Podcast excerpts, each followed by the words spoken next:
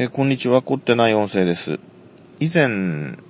あのー、耳耳ラジオだったと思うんですが、えーそちらで、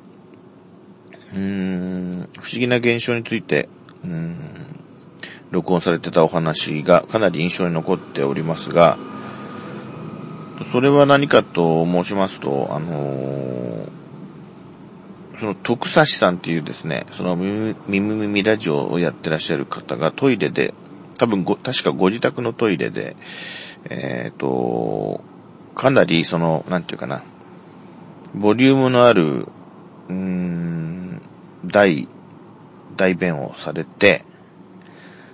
で、つまりこの、なんていうかな、その感覚がもうありありと明らかに充実したっていうとおかしいですけども、なんて言ったらいいんでしょうね。あのー小さい便じゃなかったという感じですね。うんちゃんとした便が出たと。で、うん、そして、それし終わってですね、トイレを流す前に、こう振り返ってみたところ、なぜかそのトイレの中に便が見当たらなかったと。そういうお話がありまして、そんなことってあるのかなと思ってました。正直言って。で、あの、ただまあ、あの、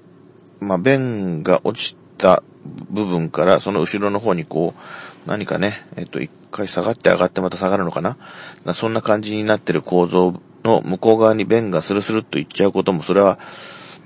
まあ、なきにしもあらずだなとは思ってましたけども、もう自分としては体験がなかったわけですが、で、ある時ですね、これはちょっともう喋ろうと思ってメモをした、うーん、時点がいつの頃だったかはもうわからないんですけど、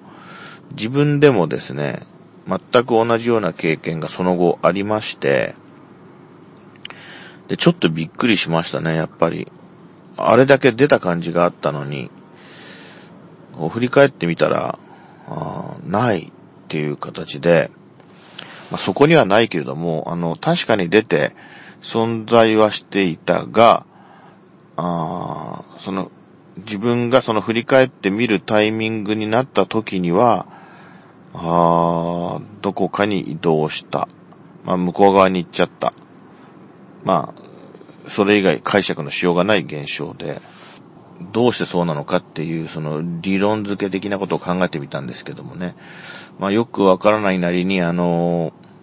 いくつかのキーワード、表面張力とか、ね、うん、毛細管現象とか、そのあたりで説明つく問題なのかななんて思ったりしたんですね。えー追伸です。サイフォンの原理かもしれません。以上、追伸終わります。それでは失礼いたします。いつもありがとうございます。